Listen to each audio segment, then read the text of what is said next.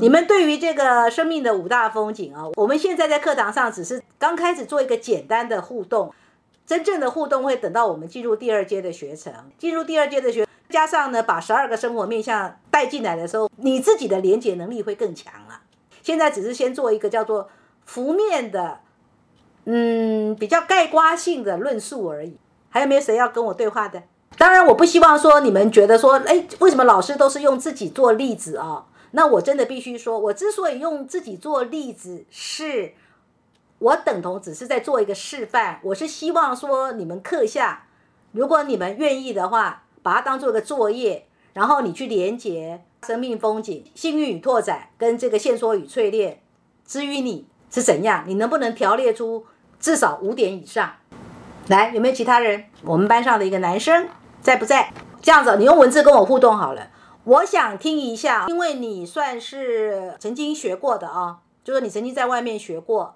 那我比较想要知道，说你今天听我讲解这个两大生命风景，你觉得跟你自己以前曾经学习过的那个差别在哪里？你用文字描述好了，因为听不到你说话。就是我想知道你以前曾经学习过的有关于这生命的两大风景：幸运与拓展，线索与淬炼。跟今天我在课堂上跟你们所讲的，请问差别在哪里？哎，对啊，不能互动很痛苦啊，很限缩啊。你可以用文字互动，没关系啊。那你就好好想一想啊，条列式的写出来，然后我们继续进行其他同学的对话。你慢慢写啊。来，其他人，老师好，嗯，我是那个淬炼方面的织梦者。对我从小就感觉，嗯，自己好像要为某一种梦想而奋斗。有这种感觉，对，而且我我的这种梦想呢，它不是一个很现实层面的，而是带有一种师生性的。嗯哼，像我自己是有那种，呃，文学方面的梦想，对，包括我跟我差不多大的朋友吧，他们跟我是一个心理区立的，也是有这种状况。嗯，嗯，这是我的一个感受吧。包括我在上学的时候，上学的时候一直都非常努力学习，其实，呃，真正的动机是为了实现这个梦吧，并不是。呃，是上学阶段是追求那个好的成绩，是，所以之前一直前，我现在也很年轻，现在二十四岁，但是之前二十多年，我感觉一直都是在为现在做一个准备。那你这样回头看哈，就说这是一个生命的经验值的一个一个体悟嘛？那你体悟到你为了活出活出所谓的艺术家的生活哈，你为他付出了多少努力，然后你又承担了什么样的现实代价呢？嗯，想想现实，呃，付出努力的话，因为我就在社会上待的时间太短了吧。但之前肯定就是一个，呃，主要是还是为了学习成绩吧。嗯。因为学习成绩，你才能进入现在这个状态。是。先要有那个学习成绩，对吧？嗯哼。嗯，如果是代价的话，我觉得其实我们是有情绪上的代价。情感上的失落是吧？应该说情感上的失落。情感上的失落有有有有有孤独感。不是孤独感，幻灭感。嗯，应该是幻灭感，不是孤独感。幻灭感。嗯，这个这个是呃，这个是这个线索层面所带来的吗？这个幻灭感。我告诉你啊，因为你是落在织梦者，所以你会有一种你没有办法圆这个梦的失落感。嗯，我觉得我在感情方面一直有。这样说哈。嗯。呃，你刚刚有讲嘛，你一直想要活出一个艺术家的生活嘛，对不对？文学的生活嘛，那我们说文学艺术，我我就把你想要过一种文学的生活当做一种艺术家的生活，文学艺术人。然后你有没有体悟到，你想要活出一个文学艺术人这样的一个生活方式或生活氛围，你努力了，但是截至目前为止实现的显化的以及成就的。还不如你理想的期待值，所以你经历了现实的幻灭。嗯，这个是算的，其实是达不到好自己的期待值，只能是靠近。对我在跟你讲，就是说我在修正你的遣词用句了，你不能用孤独这两个字啊。哦，我知道这意思。是孤独其实也不是这个心理驱力的，是吧？孤独比较属于睿智者的心理驱力。嗯嗯。对我我自己的经验就是这样的。OK，好，谢谢。嗯嗯，来，还有没有其他人要简单说说的？珍妮普老师你好，请说。我的这个社会资源幸运拓展，还有这个呃，线索与淬炼都是在养育者，所以我就觉得，在这个线索与淬炼方面，以家庭成员来说，就是作为这个嗯母亲的责任，要付出的挺多，是。必须不得不不做的事情。也就是你会发现说，你要好好的哈养育他们，成为你的一种强制性的责任，对不对？一种责任感是这样的，一种义务感啊！你如果没有去做，你都觉得对不起你自己，对吧？嗯，是这样的。还有我的这个幸运与拓展也是在这个嗯哼呃养育者，可能是对于我来说，呃，可能就是平时呃遇到一些好的这个老师或者是课程，嗯，这也是属于我的一份资源。对，还有就是包括。就是很容易遇到，嗯哼，但有的时候还还会就说浪费一些这些资源，嗯，目前好像也就是连接到这。OK，你们因为刚进来，你们就没办法像我可以列七八条，对不对？对对对。好，那我相信了啊，你们到了 Level Four 的时候哈，应该就至少列个五六条就可以了，就可以了。好的，好，谢谢。来，有没有其他人？你好，哎，请说。哦，我想分享一下，就是呃，我是淬炼，淬炼的守护者。我就是感觉到从就是从小就会有这种家庭的这种压力感，嗯，然后就好像有一座大山一样，是从小就会觉得有责任，然后就是。我的一个感觉就是，我好像童年就没有童年的感觉，就是在家里头就给呃背负一个呃大人的感觉。是。然后嗯，大一点的话，就是一直是有一种一直在呃必须给工作或者承担呃一些经济的给出。对。那我觉得好的一点呢，就是我会在。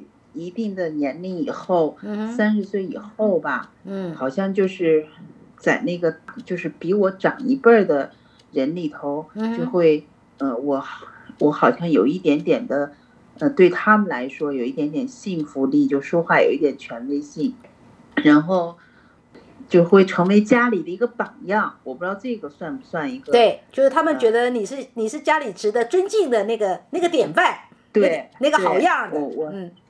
对，我能感感受到那哈，但是我我还有一个感觉，就是我的那个就是幸运是幸运是那个争先者，嗯哼，嗯，真仙者，嗯哼，那我就是感觉到就是，嗯，我也不知道是他们那个角角度的过，就是当我要往前走的时候，总觉得这个家里头会有会把我拽回来一把，会，嗯，是，不会的。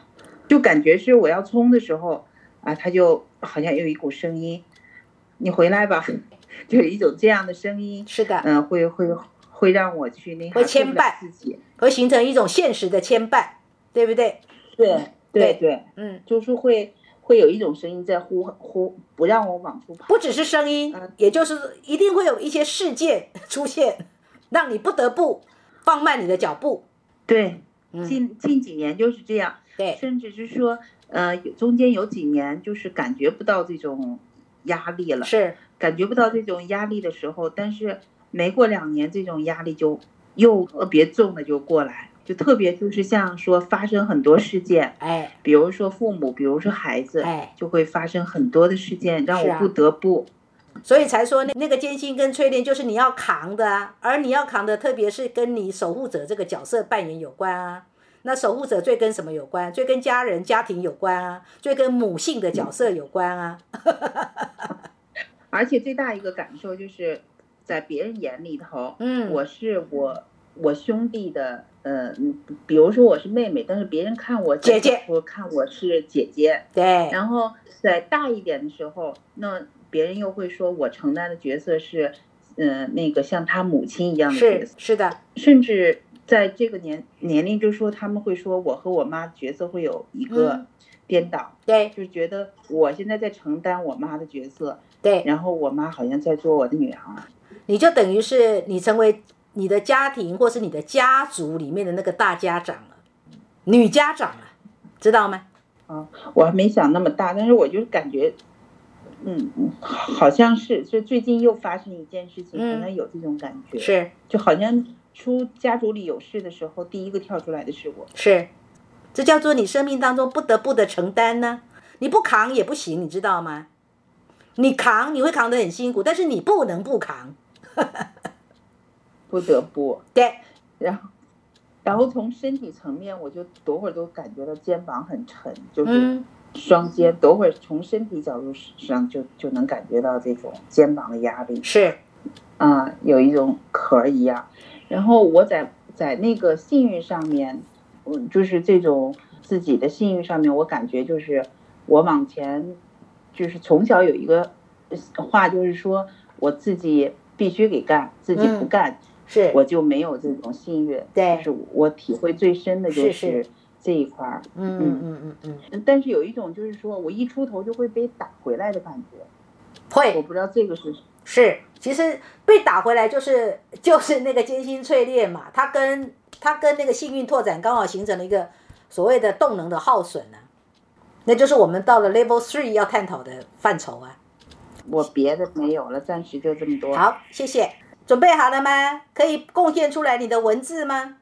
我帮你念一下。这几年一直在经历线索跟淬炼的人生风景，在这个风景当中，曾经的老师给了人生最大的关于人际关系协商的复杂与成长。曾经你当时所学的就只是一些词条的给出词汇的堆叠，但是也能够讲出老师讲的大部分知识点跟能量的质感。但是明显的给不到更深层次的力道，跟那种翻过到达山顶后的那份成熟、权威跟带着经验法则的智慧。老师，您讲的更有经典的味道跟深度，最纯正的迎难而上，因责任而承担，因目标感而负重前行的味道，很好，谢谢啊。我为什么特别好奇要问你？其实我不是想知道你的老师给了你什么，我是想知道你曾经。学习啊，我们这门知识的时候，呃，你当时经由你的老师，不管他是谁了都不重要，就当时你经由你的那个老师，到底你学习到的层次在哪里？我必须这样说，生命的五大风景哦，它的教学难度非常非常非常的高啊！我用三个非常，就是要告诉你们说，即便曾经做过我的学生。或者是即便不是我的学生，但是在坊间有经过所谓的完整的训练啊，在讲解这个生命的五大风景的时候，它的难度之所以很高，是因为什么啊？真的，因为这个叫做是用生命去参与的，才能够理解的。尤其是艰辛与淬炼这个动能，那如果是幸运与拓展哦，它的面向哦一般来讲，就说也没有办法讲的那么的广泛。是因为我们大部分人对生活的体会、连接的能力跟关照的能力其实没有那么的敏锐，所以通常都会把这个生命的五大风景其实讲的浅浅的而已。